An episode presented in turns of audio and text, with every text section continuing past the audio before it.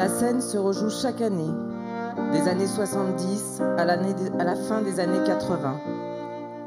L'aéroport de Moscou, gris, sale, terrifiant. Deux douanières les repèrent de loin. Voilà les Georgiennes, dit la plus âgée. La phrase, prononcée en russe, grinçante. Kessané appréhende la suite. On l'attrape par le bras, on la sépare de leur mère et on les entraîne, elle et Tina, dans la pièce sans fenêtre. Ce sont des enfants, dit Daredjan, leur mère, en russe, avant que la porte ne se referme. Un élancement irradie le bras de Kessané. La douanière la relâche. Résister à se masser l'épaule. Ne pas lui faire ce plaisir. Sa sœur s'est rapprochée, presque collée.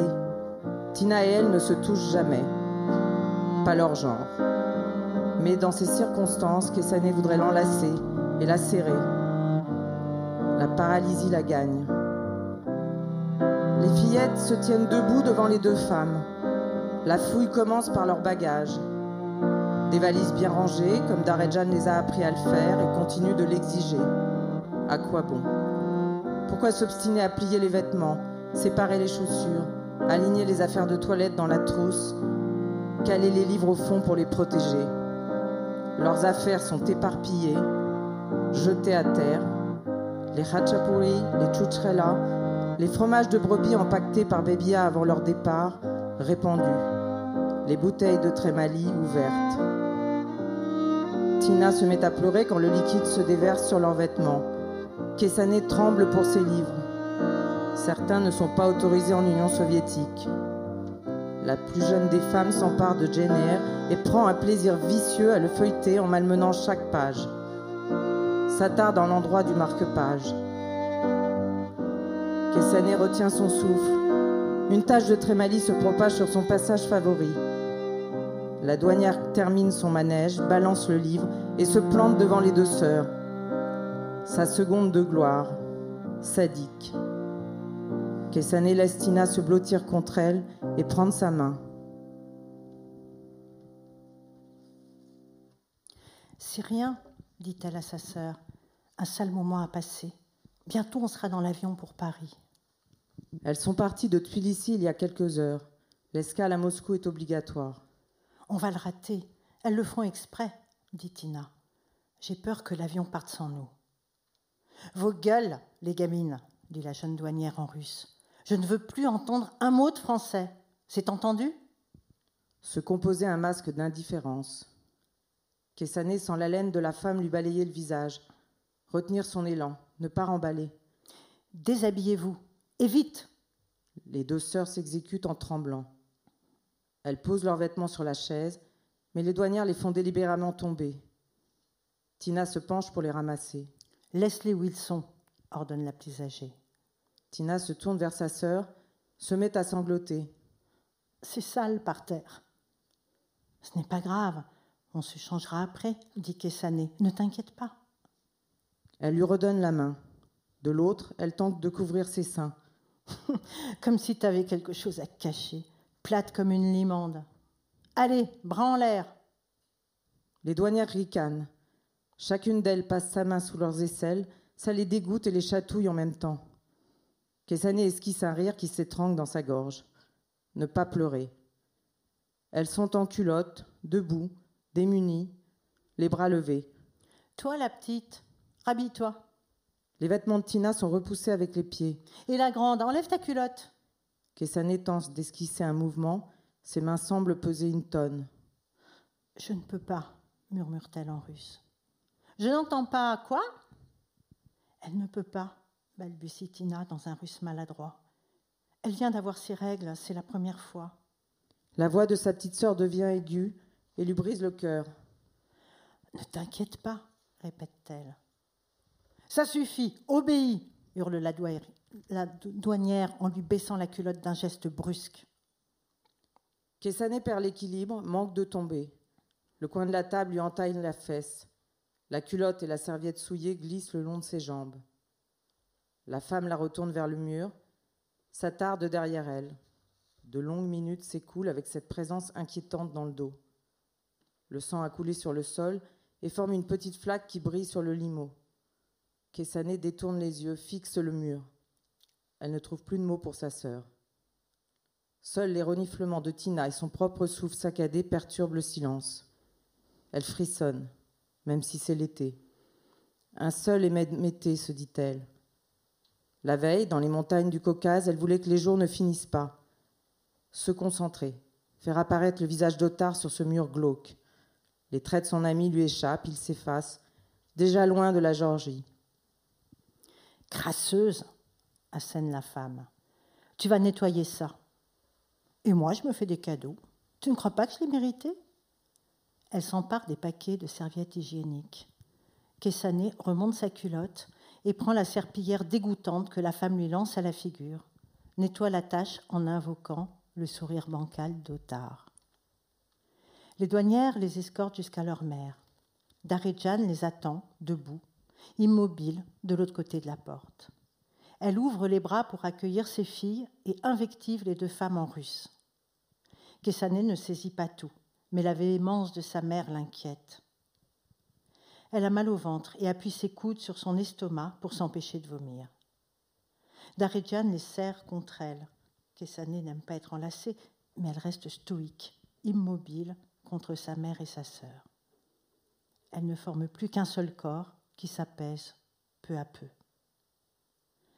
Darejan fait face aux douanières avec dignité, récupère leurs affaires, referme les valises sans dessus-dessous.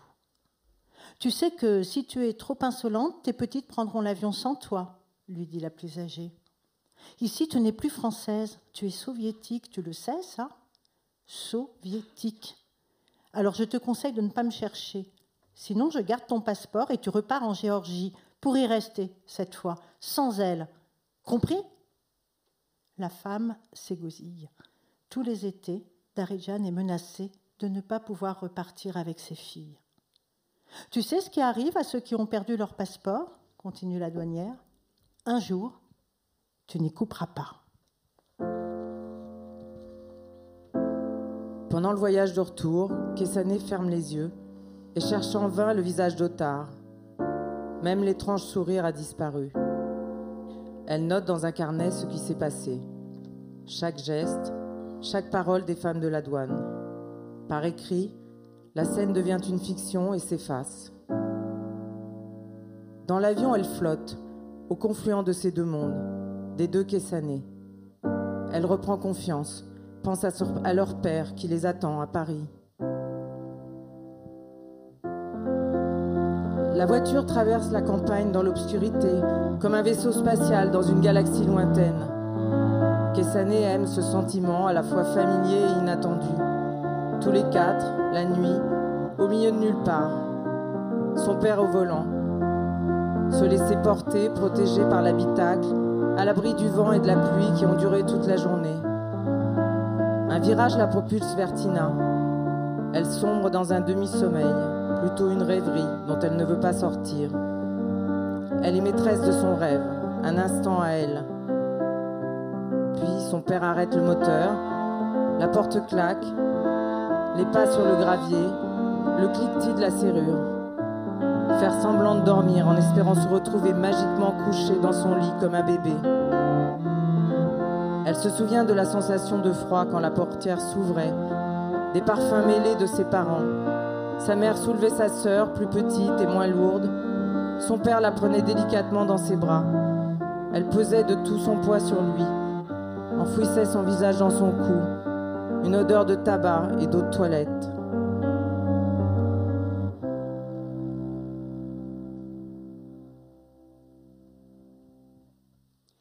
Tina et elle ne dorment plus ensemble. Elle a enfin sa chambre, aménagée selon ses goûts, ses posters, ses livres, ses disques. Tamaz et Darejan se sont installés dans le salon. Kessané se réveille encore au milieu de la nuit, guettant en vain la respiration de Tina. Elle fait l'apprentissage de la solitude. Elle y tient et aime de plus en plus s'endormir seule. Cela devient son moment préféré. Sa chambre est son refuge. Parfois, elle bloque la porte en glissant son bureau devant, se déshabille et se regarde dans la glace. Elle s'examine sans complaisance, de la tête aux pieds. L'ensemble de son image dans le miroir lui déplaît souvent. Trop maigre. Tu es trop jeune, lui avait dit Otard. Qu'est-ce qu'il connaît aux femmes? Petit Géorgien ignorant et ringard, coincé dans son aprasie natale. Parfois, il lui semble qu'il y a deux êtres en elle, impossibles à relier. Même sa mère, en Géorgie, devient une autre, une Daredjan sans Tamaz. Chaque fois en arrivant à Tbilissi, la joie de sa mère l'envahit, une part de bonheur mystérieuse qui explose douloureusement dans la poitrine de Kessané. Ses propres émotions, elle ne les identifie pas. Le flot des jours se déverse en elle, la submerge et file avant même qu'elle ait pu le saisir. Le jour du départ, elle se retourne plusieurs fois pour faire signe à son grand-père et à sa grand-mère, debout dans l'embrasure de la porte devant la maison d'Aprasie. Elle les fixe longtemps pour graver leur image. L'été prochain, Daredjan décidera peut-être de ne pas prendre de risques, et ce serait la dernière fois qu'elle les voit. Kessané le redoute.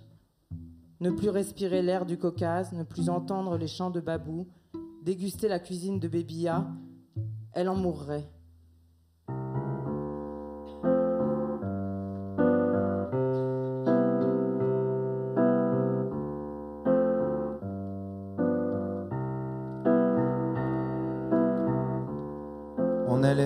De la mer. Avec mon père, ma soeur, ma mère. On regardait les autres gens. Comme ils dépensaient leur argent. Nous, il fallait faire attention quand on avait payé le prix d'une location. Restait pas grand-chose. Alors, on regardait les bateaux, on suçait des glaces à l'eau, les palaces, les restaurants, on faisait que passer devant et on regardait les bateaux. Le matin, on se réveillait tôt sur la plage pendant des heures, on prenait de belles couleurs. On allait au bord de la mer. Avec mon père, ma soeur, ma mère. Et quand les vagues étaient tranquilles, on passait la journée îles. Sauf quand on pouvait déjà plus. Alors on regardait les bateaux, on suçait des glaces à l'eau. On avait le cœur un peu gros, mais c'était quand même beau.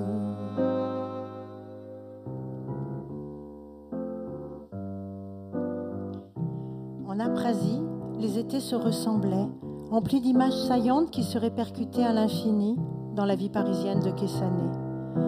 Les effusions trop vives des arrivées et des départs, les escapades dans le Caucase, les repas de famille bruyants, envahissants, les disputes et les rires, l'âpreté et la douceur, le soleil brûlant et la fraîcheur soudaine, les chants et les danses, leur course dans la montagne tout le jour jusqu'à la tombée de la nuit, l'inquiétude de leur mère. Leur grand-père les tirait du sommeil et les emmenait voir le lever du soleil. Les deux sœurs protestaient pour la forme, mais de retour à Paris, le bénissaient pour ses échappées. Leurs existences citadines, leurs grâces matinées, leur désir de vêtements à la mode, de concerts, de boum, s'effilochaient au fil de l'été. Elles portaient le même short et le même t-shirt, de se laver les cheveux, faisant râler leur mère. Elles dormaient ensemble dans un grand lit en bois, un navire imaginaire sur lequel elles dérivaient au gré du vent, serrées l'une contre l'autre.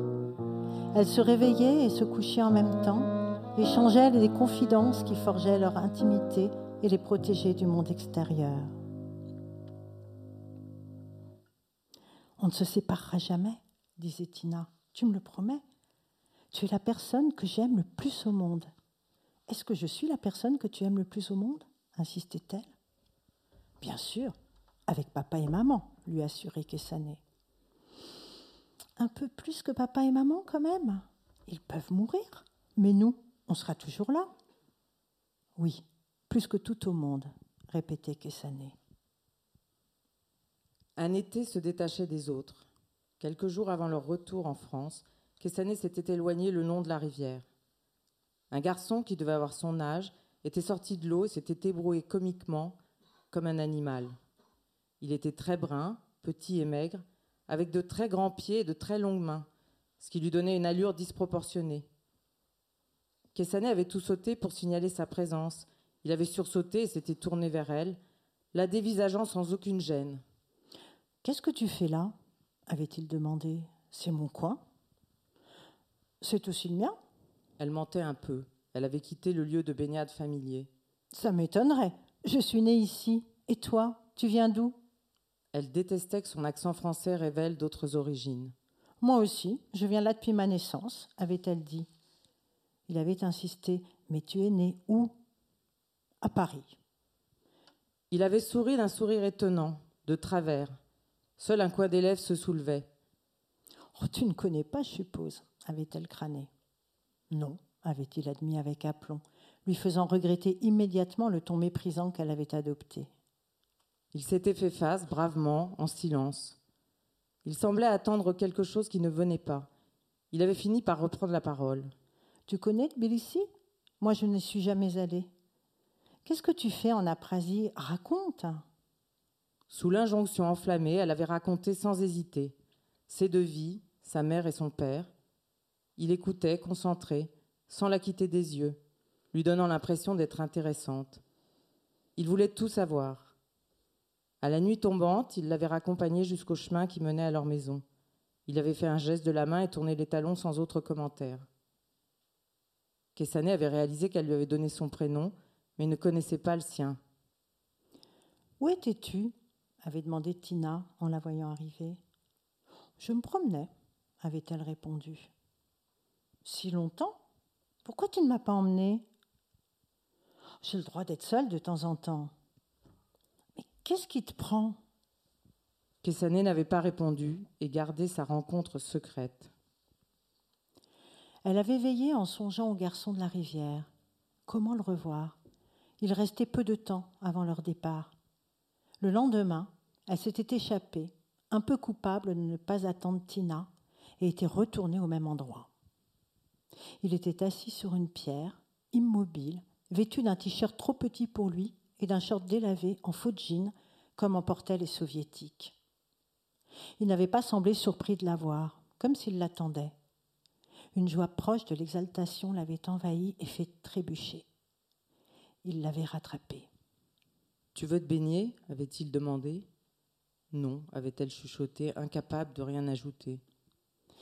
Il n'avait pas insisté, s'était déshabillé et avait plongé du haut des rochers, ce que Daredjan leur interdisait de faire.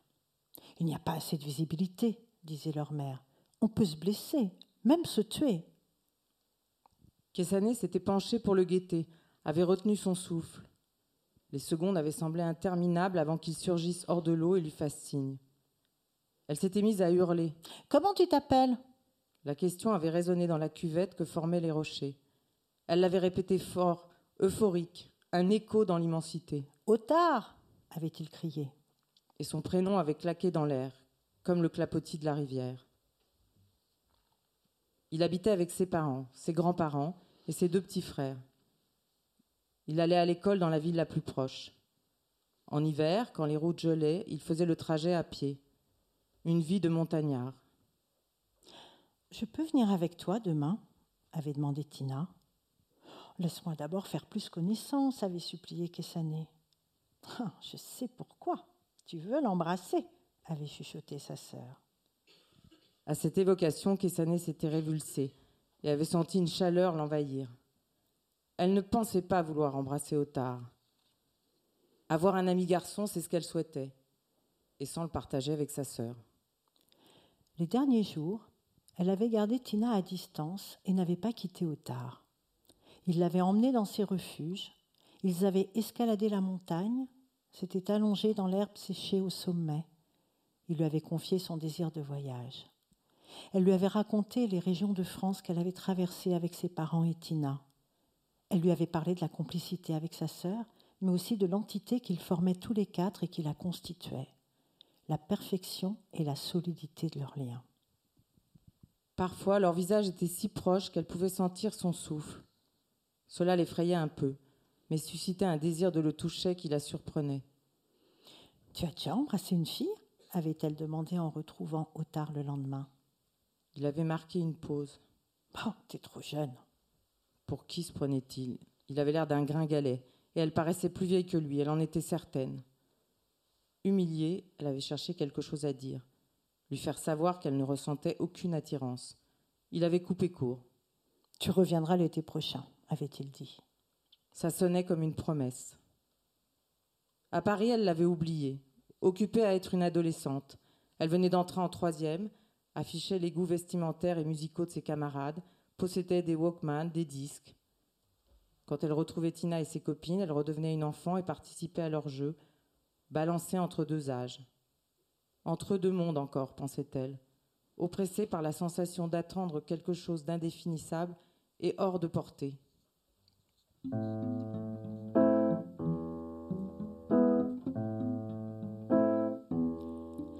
L'été suivant, la Géorgie la happait à nouveau.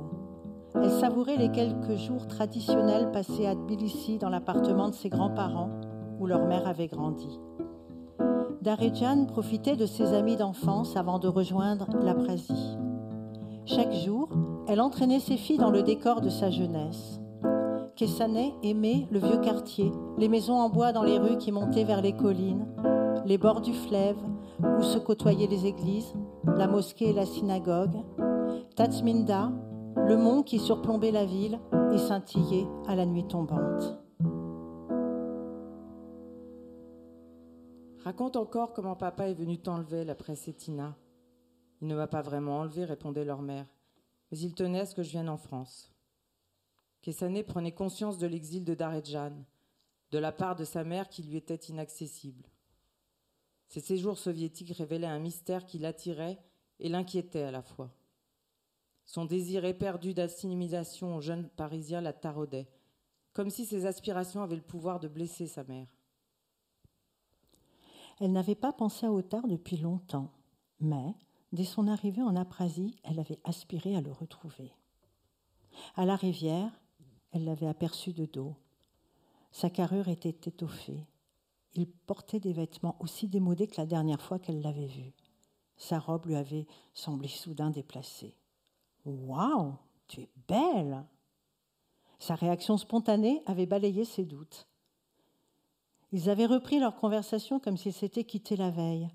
Elle l'avait invité à déjeuner, il avait séduit tout le monde, et en quelques jours était devenu un convive régulier de la maison. Sa mère, sa grand-mère et ses jeunes frères l'accompagnaient souvent. Le contraste entre leurs deux grands-mères était saisissant. Bébia était ronde, volubile, extravertie, ses cheveux teints relevés en chignon. La grand-mère de Tard, petite, mince, les cheveux blancs, coupés courts, parlait peu et semblait sur la réserve. Pourtant, son regard affûté accrochait celui de Kessané et l'impressionnait. Leur tête à tête se faisait rare. Ses frères et Tina passaient la journée avec eux. Otard et elle s'étaient improvisés metteurs en scène d'un spectacle en préparation. Ils avaient supervisé les répétitions, des petits, adossés l'un près de l'autre, au mur de la maison. Kessané avait senti le coude d'Otard lui labourer les côtes. Elle avait supporté la douleur pour ne pas s'écarter de lui. Il avait déplacé son coude et son épaule avait frôlé la sienne. On n'est pas au point, avait dit Tina. On va répéter derrière la maison. Attendez-nous et on vous rejoue la scène. Kessané et Otard s'étaient retrouvés seuls dans le silence. Ça va avait demandé Otard. Elle avait hoché la tête, mais aucun son n'était sorti de sa bouche. Elle avait cherché quelque chose à dire, à faire. Godiche. Il avait brusquement passé un bras autour de ses épaules. Elle s'était raidie de stupéfaction et l'avait senti se tendre à son tour devant sa réaction. Il avait néanmoins gardé son bras autour d'elle. Il n'avait plus bougé. Elle avait laissé sa tête tomber sur son épaule. Il s'était penché, avait effleuré son front et ses joues, de ses lèvres, l'avait embrassé sur la bouche. Ils étaient restés longtemps bouche collée. Elle s'était demandé s'il avait déjà embrassé beaucoup de filles et n'était pas parvenu à se concentrer, ni à jouir du moment. C'était donc ça, son premier baiser. Pendant les deux jours qui avaient suivi, ils avaient évité de se regarder, jusqu'à ce qu'Octard lui demande de le retrouver à l'aube à l'endroit habituel. Le premier de nombreux rendez-vous dérobés. Ils s'embrassaient maintenant avec la langue pendant de longues minutes. Parfois, Otard passait ses mains sous son t-shirt et lui caressait la poitrine, le dos. Kessané s'enhardissait et l'imitait. Parfois, ils s'embrassaient tant qu'elle ne pouvait plus respirer. J'étouffe, avait-elle dit. Il avait tressailli et murmuré. Tout de même, on devient bon, tu ne trouves pas? Pour les baisers? Oui, pour les baisers. Ils s'étaient tus et étaient restés allongés l'un contre l'autre, les mains et les jambes nouées, sous la cime des arbres, les montagnes. L'air s'intensifiait, comme le parfum des fleurs, les sons de la vallée, le bruissement de la rivière. Longtemps après, en France, pour trouver le calme, elle s'étendait sur son lit, fermait les yeux et s'imaginait près de lui.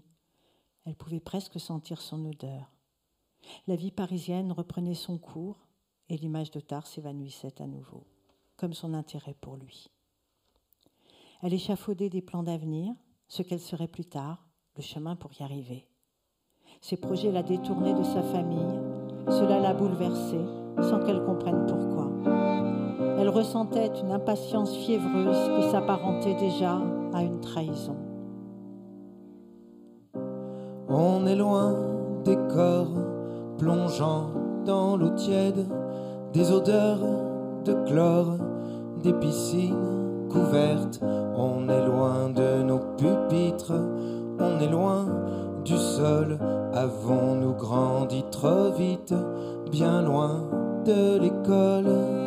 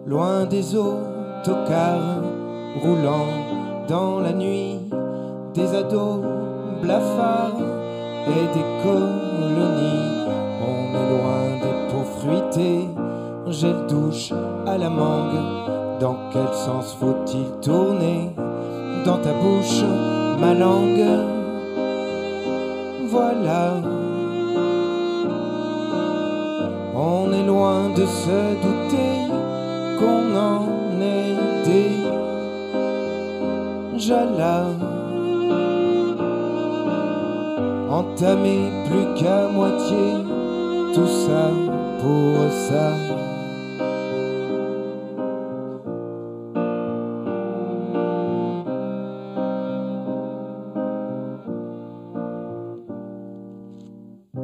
On est loin des corps qui parlaient debout, brûlaient sans effort, loin des plus que tout.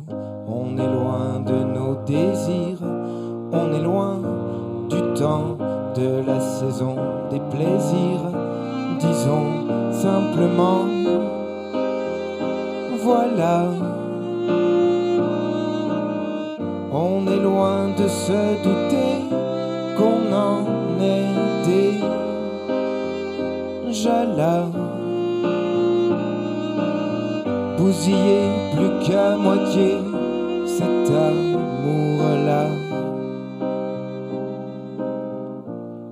Tout ça pourquoi Tout ça pour ça.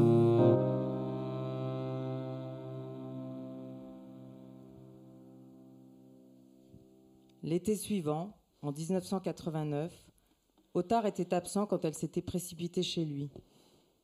Elle avait essayé de lui écrire quand elle avait entendu parler des apras réclamant leur autonomie. Elle avait recommencé en avril après l'offensive des troupes soviétiques sur les manifestants indépendantistes à Tbilissi. Aucune réponse ne lui était parvenue. Il est probable qu'il n'ait jamais eu tes lettres, avait dit Bébia. Est-ce que tes parents savent que tu as écrit? Non, s'était insurgé Daredjan. Tu sais que les lettres sont ouvertes et souvent peu acheminées. Tu aurais pu nous en parler. Je ne crois pas que le contenu de mes lettres intéresse, le contenu de mes lettres intéresse le gouvernement. C'était défendu Kessané. Vous êtes parano. Ce sont des lettres d'amour, avait susurré Tina. Pauvre débile, qu'est-ce que tu en sais?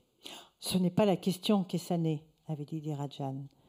La situation politique est tendue, tu ne dois pas prendre des, des initiatives sans nous consulter. La famille d'Otard peut avoir des ennuis, et nous aussi. N'importe quoi, avait-elle ricané, soudain glacée. Comme si j'avais ce pouvoir. Arrête de répondre, tu es assez grande pour comprendre de quoi je parle. Si je suis assez grande, pourquoi est-ce que vous chuchotez dès que vous parlez politique? Si je ne comprends rien, c'est de votre faute. Elle s'était mise à crier avec l'impression familière de se trouver au seuil d'un paysage interdit, d'une connaissance qui lui échappait sans cesse. L'impossibilité devant la vie d'adulte. Ça suffit, avait dit sa mère. Kessané avait repoussé sa chaise, l'avait fait tomber en se levant brutalement. Je vous déteste, vous me faites chier. Elle avait claqué la porte, s'était mise à courir, terrifiée par sa propre attitude. Sa mère s'était lancée à sa poursuite. Kessané avait renoncé à la distancer, s'était laissé tomber sous un arbre. Engueule-moi, vas-y, avait-elle dit. Je m'en fiche de toute façon. Elle n'arrivait pas à retenir ses larmes. Pathétique. Ce constat l'avait fait pleurer de plus belle. Darejan s'était assise à son côté, avait attendu qu'elle se calme. Tu sais, cette année, ton père aurait préféré qu'on ne parte pas. La situation est instable. De plus en plus de gens aspirent à l'indépendance du pays. C'est bien, non? Bien sûr, mais ça crée des tensions, encore plus en Aprasie, puisque beaucoup en profitent pour réclamer l'autonomie de la région. Mais ils sont georgiens. Certains se sentent Abras et sont encouragés par les Russes pour nous nuire, nous diviser pour mieux régner. Tu comprends?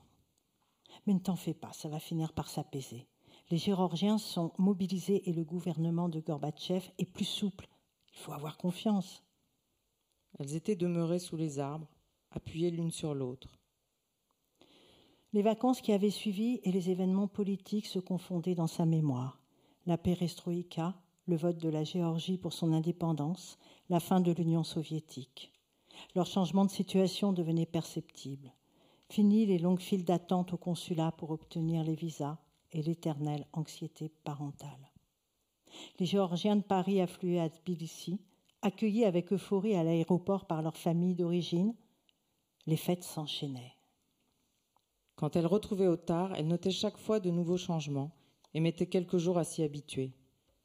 Il la dépassait d'une tête. Il était poilu, trapu. Seul le sourire était identique, ainsi que ses yeux très noirs qui faisaient baisser les siens. Il ne cherchait plus à l'embrasser. Elle n'en prenait pas ombrage, elle avait un amoureux à Paris, et Otard n'était pas son genre. Quand elle a eu 17 ans, ils sont devenus amis. Le dialogue entre eux n'était plus aussi limpide. Pourtant, il ne cessait de la frôler par inadvertance, ou peut-être le faisait-il exprès. Tu ne poses plus de questions, avait-elle fait remarquer. Je ne t'intéresse plus. Je sais tout de toi. Tu ne doutes de rien. Pas de toi et moi. C'est vrai que tu as une copine J'en ai eu, quelques-unes. Moi aussi j'ai un copain. Et je prends la pilule. Pourquoi lui donner cette information? Il n'avait pas bronché. Il l'avait enlacée brusquement et l'avait embrassée avec une douceur qui contrastait avec le mouvement brutal qui avait précédé. Il l'avait déshabillée, elle l'avait laissé faire. Le soleil était haut dans le ciel, la lumière trop crue. Dans un rayon aveuglant, elle avait vu, entrevu Babou de l'autre côté de la rivière. Elle avait repoussé Otard, enfilé ses vêtements à la hâte et s'était enfuie. Avait-il compris ce soudain revirement? Il n'en avait jamais reparlé et Otard ne l'avait plus reprise dans ses bras. Babou était mort brutalement, peu de temps après. Kessané ressassait ces épisodes en boucle. Avait-elle rêvé? Son grand-père l'avait-il vraiment surprise? Quand elle était rentrée à la maison le soir même, elle l'avait évité. Il devait être profondément choqué, mais n'avait rien dit. Son grand-père, si lointain et taiseux parfois, drapé dans une virilité d'un autre siècle. Lui avait-elle assez parlé?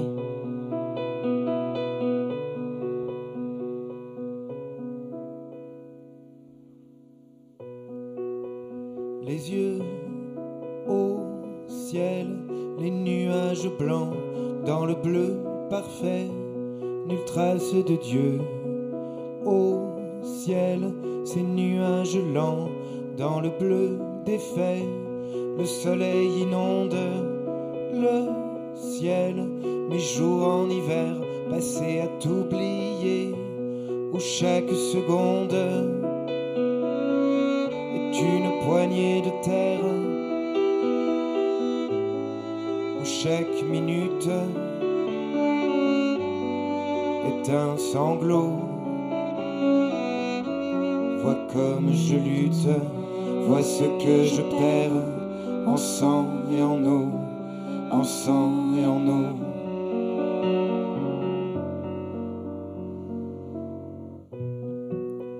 Je jette au ciel ces galets polis que tu peignais en verre, mais nulle réponse du ciel, nul ricochet sur cette mer à l'envers.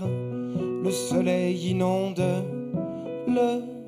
mes jours en enfer passés à t'enterrer, où chaque seconde est une poignée de terre, où chaque minute est un caveau. Vois comme je lutte, vois ce que je perds en sang et en eau, en sang et en eau.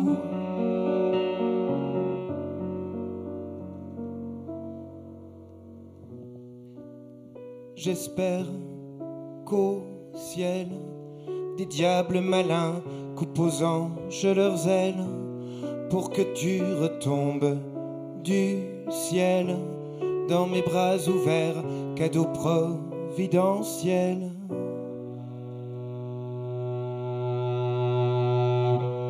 Mais chaque seconde est une poignée de terre. Mais chaque seconde est une poignée de terre. Et chaque minute est un tombeau. Vois comme je lutte, vois ce que je perds en sang et en eau, en sang et en eau.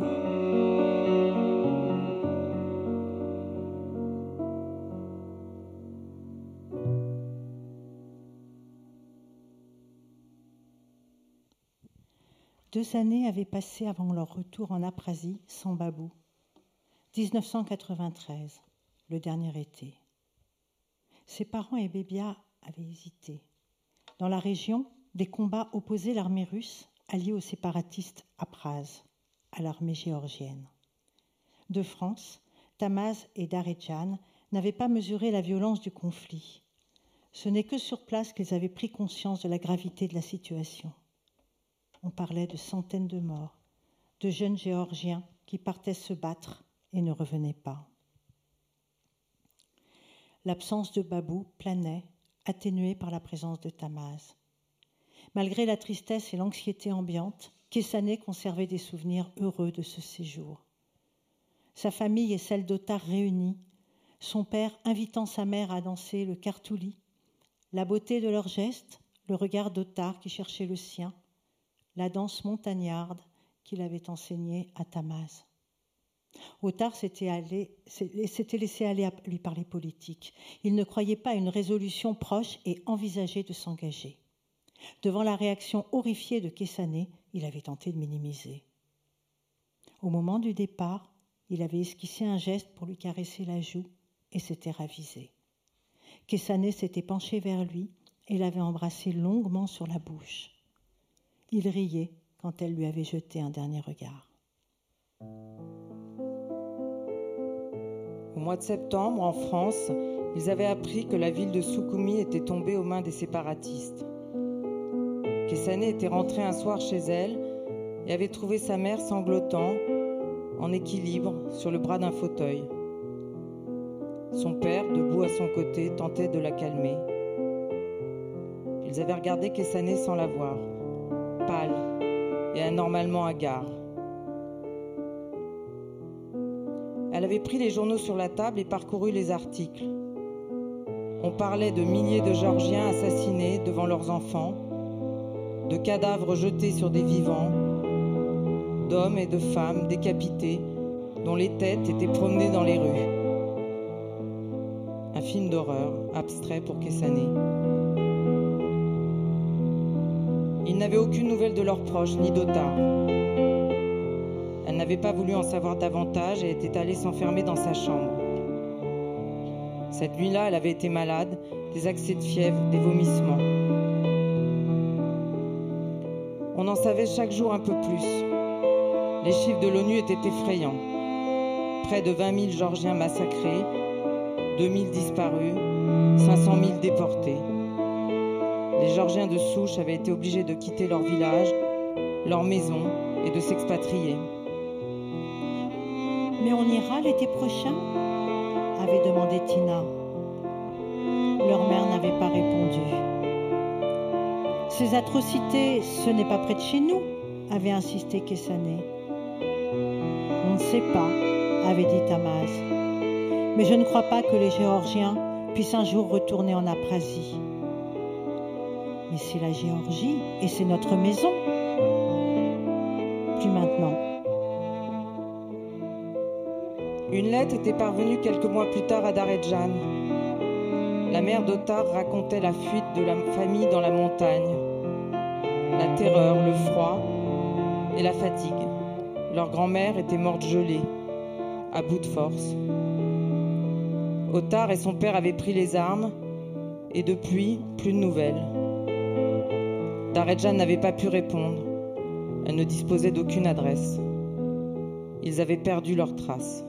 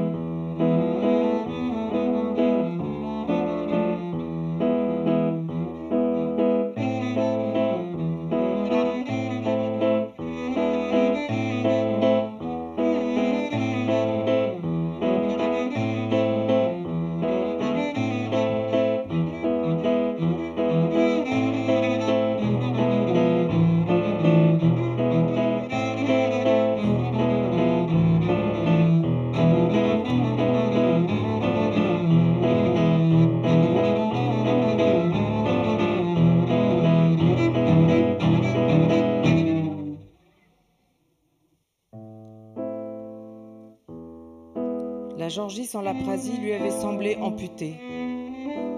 Les étés suivants, Tina et elle y étaient retournées avec leur mère. Bébia les attendait. Elles restaient à Tbilissi. La chaleur montait, les étouffait et rendait la perte de leur montagne plus cruelle encore. Elles allaient à la campagne, en Carfetti, et découvraient une région vallonnée, plus douce. Kessané ne parvenait pas à s'alléger du passé. Il lui semblait que tous jouaient un rôle. Le ciel était lumineux, mais une ombre les pourssachait. Bébia, au milieu de l'assemblée, errait comme un fantôme. Elle avait cessé de cuisiner et passait ses journées assises, contemplant l'horizon, les collines au loin. Pensait-elle au sommet abrupt de leur région, à son paradis perdu? Kessané se levait tôt pour la retrouver. Tu es tombé du lit, Guénatsfalé, tu n'es pas bien Ça me manque de ne pas être chez nous. Elle espérait en parler avec sa grand-mère, mais Bébia n'avait pas réagi. Personne ne mentionnait leur perte. Parfois, il lui semblait que l'aprasie n'existait plus que dans son imagination. Nous n'habitons pas les lieux, ce sont eux qui nous habitent, avait finalement dit Bébia, comme si elle avait deviné son émotion. Elle était à New York pour son travail et avait été invitée au vernissage d'une exposition de photos. Elle n'était pas préparée au choc qui l'attendait. Des photos de guerre, images universelles, des bâtiments en ruine, des silhouettes égarées, des hommes, des femmes, des enfants sur les routes, des militaires, des chars, des cadavres, des visages dévastés. Sans même lire le catalogue, elle avait deviné qu'il s'agissait de la prasie. La crudité et la violence devenaient intimes. Elle avait sous les yeux ce qu'elle n'avait pas voulu voir lorsqu'elle était jeune. Parce qu'elle était encore une enfant, s'était-elle trouvée comme excuse. La prasie ravagée en noir et blanc. Une photo avait attiré son attention, une maison éventrée. Elle s'était approchée et le pressentiment qu'elle avait eu s'était vérifié. C'était leur maison. Un point dans la poitrine. Elle a entendu sa voix dans son dos. Kessané Elle s'était sentie trembler et s'était retournée lentement. Un homme brun, de taille moyenne, portant une barbe de trois jours, lui faisait face. Elle avait reconnu tout de suite le regard noir, ils étaient restés debout, l'un en face de l'autre, un long moment avant de parler. Pourquoi viens-tu si tard? Je ne t'attendais plus. J'avais cessé d'y croire, tirer un trait dessus. Pourquoi viens-tu si tard? Qu'est-ce qui t'amène ici? Quelle cruauté bizarre Cette soudaine envie elle ne savait plus ce qu'il s'était dit. Elle pensait ne jamais le revoir. Elle s'était tellement inquiétée, avait écrit, interrogé, enquêté pour savoir ce qu'Otard et sa famille étaient devenus. Elle avait mis longtemps avant de renoncer. C'est sans doute ce qu'elle lui avait dit. Pourquoi viens-tu si tard? Ta mère t'a rien appris? On n'arrive pas si tard chez ceux qui vous convient, sans fleurs à la rigueur. Mais la vraie politesse, c'est d'arriver à l'heure, lorsque le temps nous presse. Il avait fini par la prendre dans ses bras. Elle avait fondu en larmes et n'avait pas pu s'arrêter. Il l'avait entraînée. Elle l'avait suivie, sa main dans la sienne, leurs doigts entremêlés.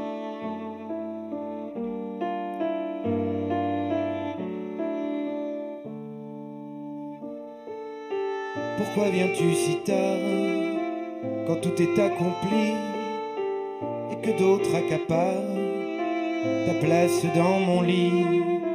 Pourquoi viens-tu si tard?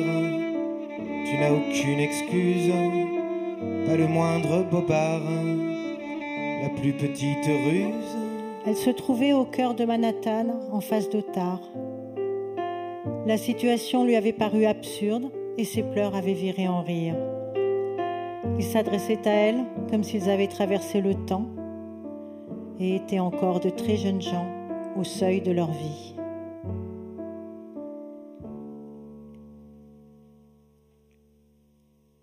Son père et lui n'avaient pas pu combattre en Aprasie. C'était la fin de la guerre et ils avaient été évacués. Elle avait eu le temps de comprendre les horreurs commises. Kessané n'avait pas osé demander à quoi il faisait allusion.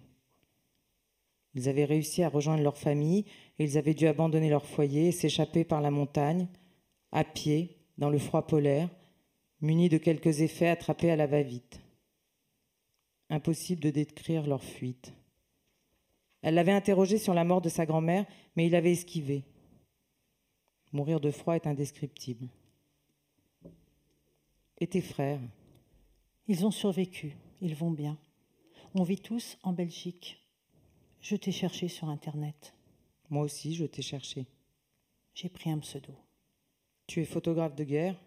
Non. Après la prasie, j'ai arrêté d'aller sur les fronts. C'était mes premières photos, et ce sont elles qui m'ont lancé. Quelle ironie. J'espérais que tu ne les verrais jamais. La haine m'a animée longtemps. Elle me bouffait. J'étais hors de moi. Mais rien de bon ne peut sortir de la haine. Il avait marqué une pause et avait lâché sa main, soudain gêné. Un coin de ses lèvres s'était soulevé et il avait esquissé son premier sourire depuis leur rencontre, le même que dans ses souvenirs. Ils avaient marché dans New York. Pourquoi tu n'as pas cherché à me joindre avait-elle demandé. Je n'ai pas osé. Et puis ta mère a dit à la mienne que tu étais débordée. Qu'est-ce que tu dis? Maman a eu de vos nouvelles? Bah, Elle ne t'a rien dit Et Tina? Elle a revu mes frères Kessané avait senti le sol se dérober sous elle. Elle avait dû s'asseoir un instant. Je pensais que tu le savais. Elle était incapable de prononcer un mot. Elle sentait son cœur s'accélérer dans sa poitrine et ne pouvait plus bouger. Il s'était inquiété, avait appelé un taxi. Il l'avait emmenée à son hôtel. Elle s'était écroulée sur le lit. Quand elle s'était réveillée, il dormait allongé à son côté. Elle ne parvenait pas à croire à sa présence.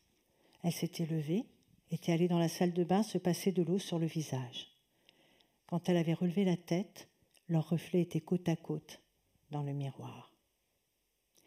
Ils s'étaient approchés et ils s'étaient embrassés longuement comme des adolescents. Ils avaient passé la nuit ensemble, puis les suivantes. Ils étaient convenus de se retrouver à Bruxelles le mois suivant. Depuis, elle s'y rendait régulièrement. Quand ils n'étaient pas ensemble, ils s'écrivaient et se parlaient plusieurs fois par jour. Kessané pense à Otard comme à une lumière qui clignote au loin, un peu irréelle, une rencontre si improbable.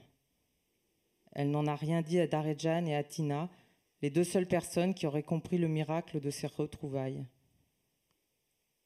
Le mal de la prasie la poursuivra, comme il poursuivra sa mère et sa sœur. Elle revoit la clarté surnaturelle de l'aube quand elle sortait sur le balcon. Le bois craquait sous ses pieds comme un feu qui crépite. Le paysage à perte de vue est figé dans sa mémoire, comme une peinture. En l'évoquant, elle peut presque sentir l'air et les parfums du Caucase.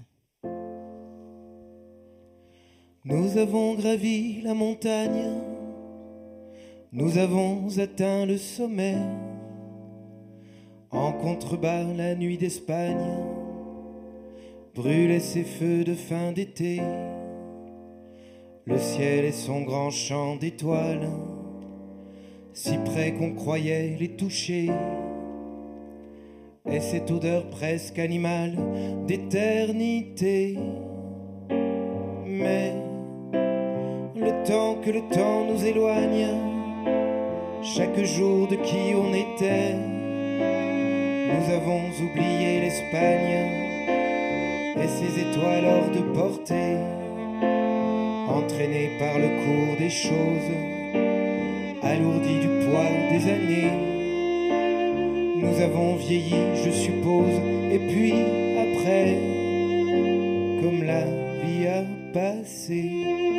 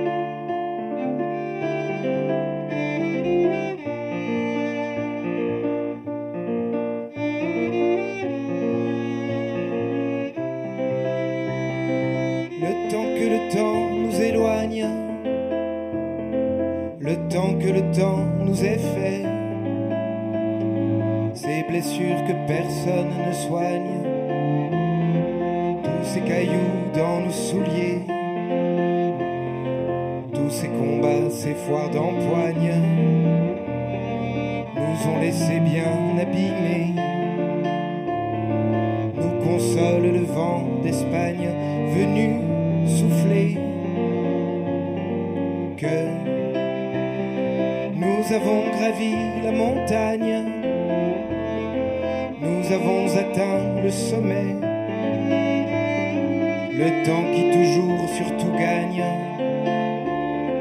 même lui ne peut nous enlever. Nous avons gravi la montagne et cette immortelle randonnée. Son souvenir bat la campagne à tout jamais quand la vie a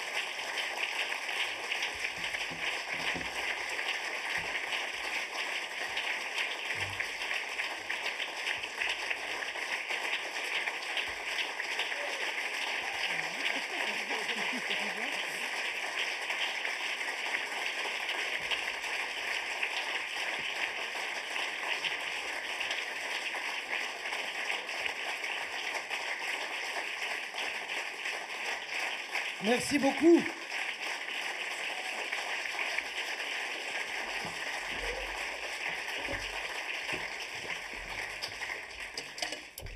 Euh, c'est moi qui vais parler parce que Ketevan de Vrichevi, c'est. euh, c'est comme tous les écrivains, s'ils n'ont pas écrit leur texte à l'avance, ils sont incapables d'aligner trois mots. Vous avez vu, ça, fait, ça met une bonne ambiance ces temps-ci, ce récit là qui raconte que les Russes. euh, hein Ça rappelle des trucs. Non, je voulais vous dire des choses très simples. Je voulais vous dire d'abord que ce soir, il y avait Axel et Patrick qui avaient fait le soin de la lumière. Merci beaucoup.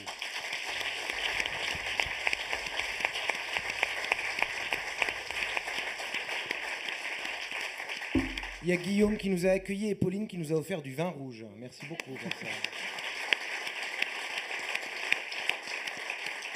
Et bien sûr Arnaud Catherine et Olivier Chaudançon qui nous a invités.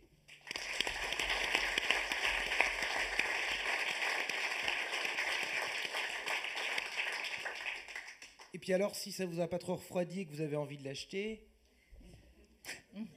le livre de Ketevan Davrichevi s'appelle Nous nous aimions. Et je me suis dit avec un titre pareil, c'est dommage de se quitter sans chanter. Eh, bien joué. Ça, c'est des gens qui participent à Question pour un champion. Sans chanter une chanson, on dit Nous nous aimions. Et on va vous la chanter tous ensemble.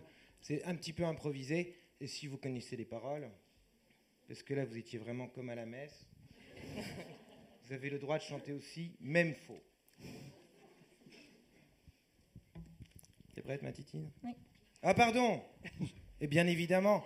Euh, bon, Ketevan de Vrichevi, on sait, mais Nathalie Kuperman a lu tellement bien.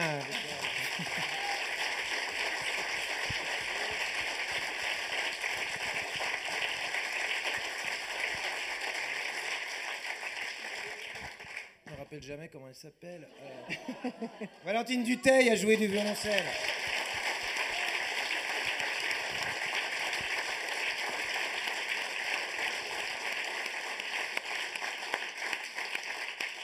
non, moi je crois que c'est pas utile de me présenter, mais vous pouvez m'applaudir, ça me fait toujours plaisir.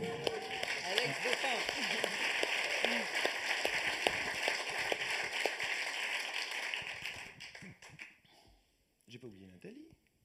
Mais Kéké, tu l'as pas présenté. Ah bah, tout le monde sait, c'est elle la star de la soirée. Oui, mais ah, faut redire Ketevan d'Avrichevi. J'ai dit trois fois son nom. Trois fois, j'ai dit.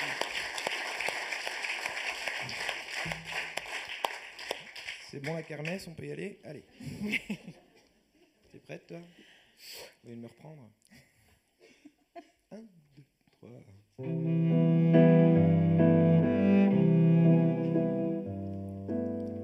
J'avoue, j'en ai bavé pas vous, mon amour. Avant d'avoir eu vent de vous, mon amour. Mais bravo. Ne vous déplaise en dansant la javanaise. Nous, nous aimions le temps d'une chanson.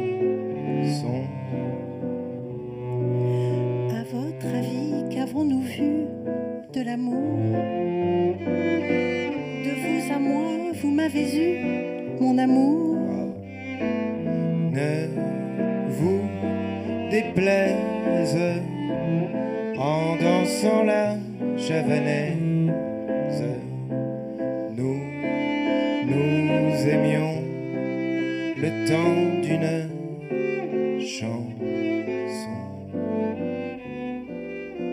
Hélas, avril en vain me voue à l'amour. J'avais envie de voir en vous cet amour.